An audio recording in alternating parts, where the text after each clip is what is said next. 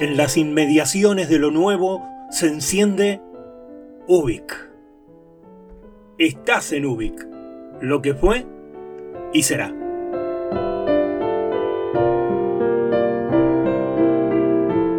Ubik Podcast es una serie de relatos e historias que funcionan como pastillas radiofónicas, adelantos que inician la conexión hacia Ubik, el programa semanal de radio donde nos asomamos al mundo que se nos viene.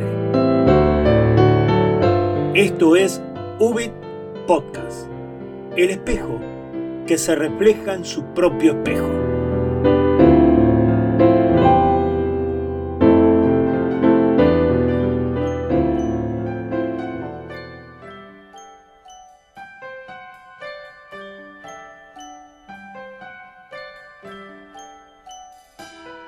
Vivían en la oscuridad de corredores fríos donde se establecen corrientes de aire producidas por las plantas de los patios. Tenían almas de funámbulos, jugando con los arcos en los patios consecutivos de la casa. No sentían esa pasión desesperada de todos los chicos por tirar piedras, por recoger huevos celestes de urraca en los árboles. Cipriano y Valerio. Cipriano y Valerio lo llamaba, sin oírlos, la planchadora sorda que rompía la mesa de planchar con sus golpes. Cipriano y Valerio eran sus hijos, y cada vez se volvían más desconocidos para ella. Tenían designios oscuros que habían nacido en un libro de cuentos de saltimbanquis regalado por los dueños de casa. Cipriano saltaba a través de los arcos con galope de caballo blanco, y Valerio de vez en cuando hacía equilibrio sobre una silla rota y escondía cuidadosamente su afición por las muñecas. No comprendía por qué los varones no tenían que jugar con muñecas. No había sabido que era una cosa prohibida hasta el día en que se había abrazado de una muñeca rota en el borde de la vereda y la había recogido y cuidado en sus brazos con un movimiento de canción. En ese momento lo atravesaron cinco risas de chicas que pasaban, y su madre lo llamó, y con el mismo gesto de tirar la basura le arrancó la muñeca. Cipriano había aumentado ampliamente su vergüenza con sus lágrimas.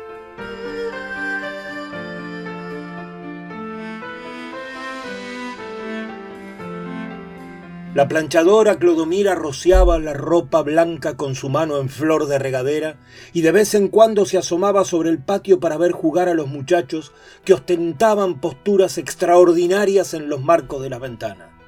Nunca sabía de qué estaban hablando y cuando interrogaba los labios una inmovilidad de cera se implantaba en las bocas móviles de sus hijos. Era una admirable planchadora.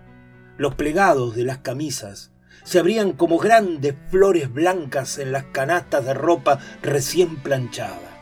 Y planchaba sin mirar la ropa, mirando la boca de sus hijos. Detrás de las cabezas se elaboraba algún extraño proyecto que largamente trató de adivinar en el movimiento de los labios, hasta que acabó por acostumbrarse un poco a esa puerta cerrada que había entre ella y sus hijos.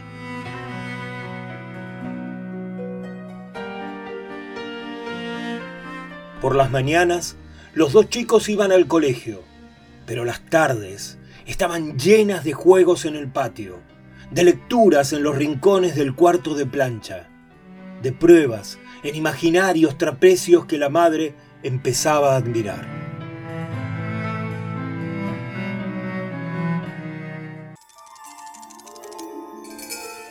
Cipriano había ido al circo un día con su madre. Durante el entreacto fueron a visitar los animales. Cuando volvieron al cruzar delante de la pista, Cipriano sintió el vértigo de altura que había sentido en la azotea de la casa donde raras veces lo habían dejado subir. Soltó la mano de su madre y corrió hacia adentro del picadero. Dio vueltas de caballo furioso, dio vueltas de carnero de pruebista, se colgó de un alambre de trapecista, se dio golpes de clown. Y todo eso con una rapidez vertiginosa en medio de una lluvia de aplausos. Todo el público lo aplaudía.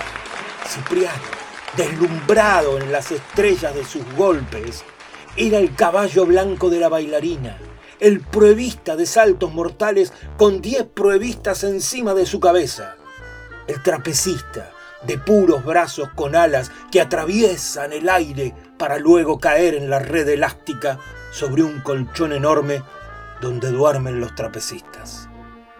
Su madre lo llamaba por entre el tumulto de aplausos. ¡Cipriano! ¡Cipriano! Y se creyó muda, con su hijo perdido para siempre, hasta que un acomodador se lo trajo lleno de moretones y bañado en sudor. El público sonreía por todas partes. Clodomira sintió su terror furioso transformarse súbitamente en admiración, que la hizo temer un poco a su hijo como a un ser desconocido y privilegiado. Cuando llegaron de vuelta a la casa, Valerio, que estaba enfermo con la cabeza tapada dentro de las sábanas, asomó los ojos y vio todo el espectáculo glorioso del circo desenrollarse como una alfombra en los cuentos de Cipriano. Cipriano llevaba un nimbo alrededor de su cara del color de la arena de la pista. Sus moretones adquirían formas extrañas de tatuajes sobre sus brazos. Cipriano vivió desde ese día para volver al circo. Valerio para que Cipriano volviera al circo. Era a través de su hermano Valerio que gozaba todas las cosas, salvo su afición por las muñecas. El fervor acrobático sin cesar crecía en el cuerpo de Cipriano.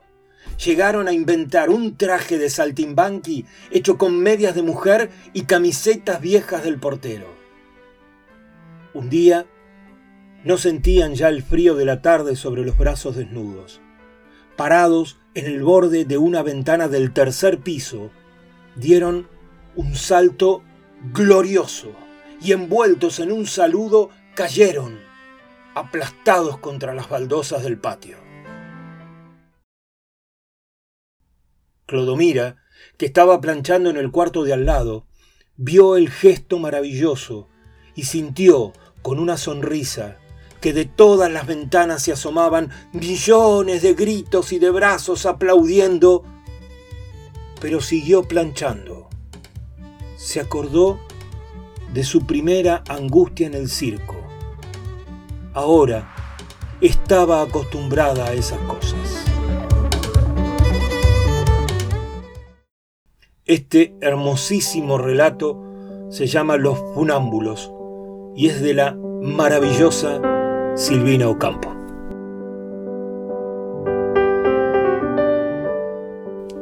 Ubik sucede en las historias de la tribu. Somos conexiones hacia lo nuevo.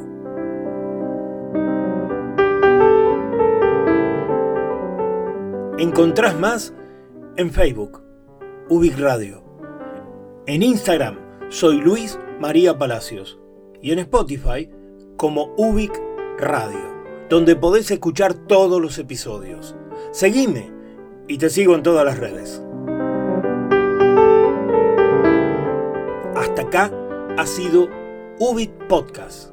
Y además acordate que una vez por semana te espero en Ubic en su formato de programa de radio. Muchas gracias por estar ahí y provocar que la trama siga creciendo. Ubic, oídos para mirar, ojos para escuchar.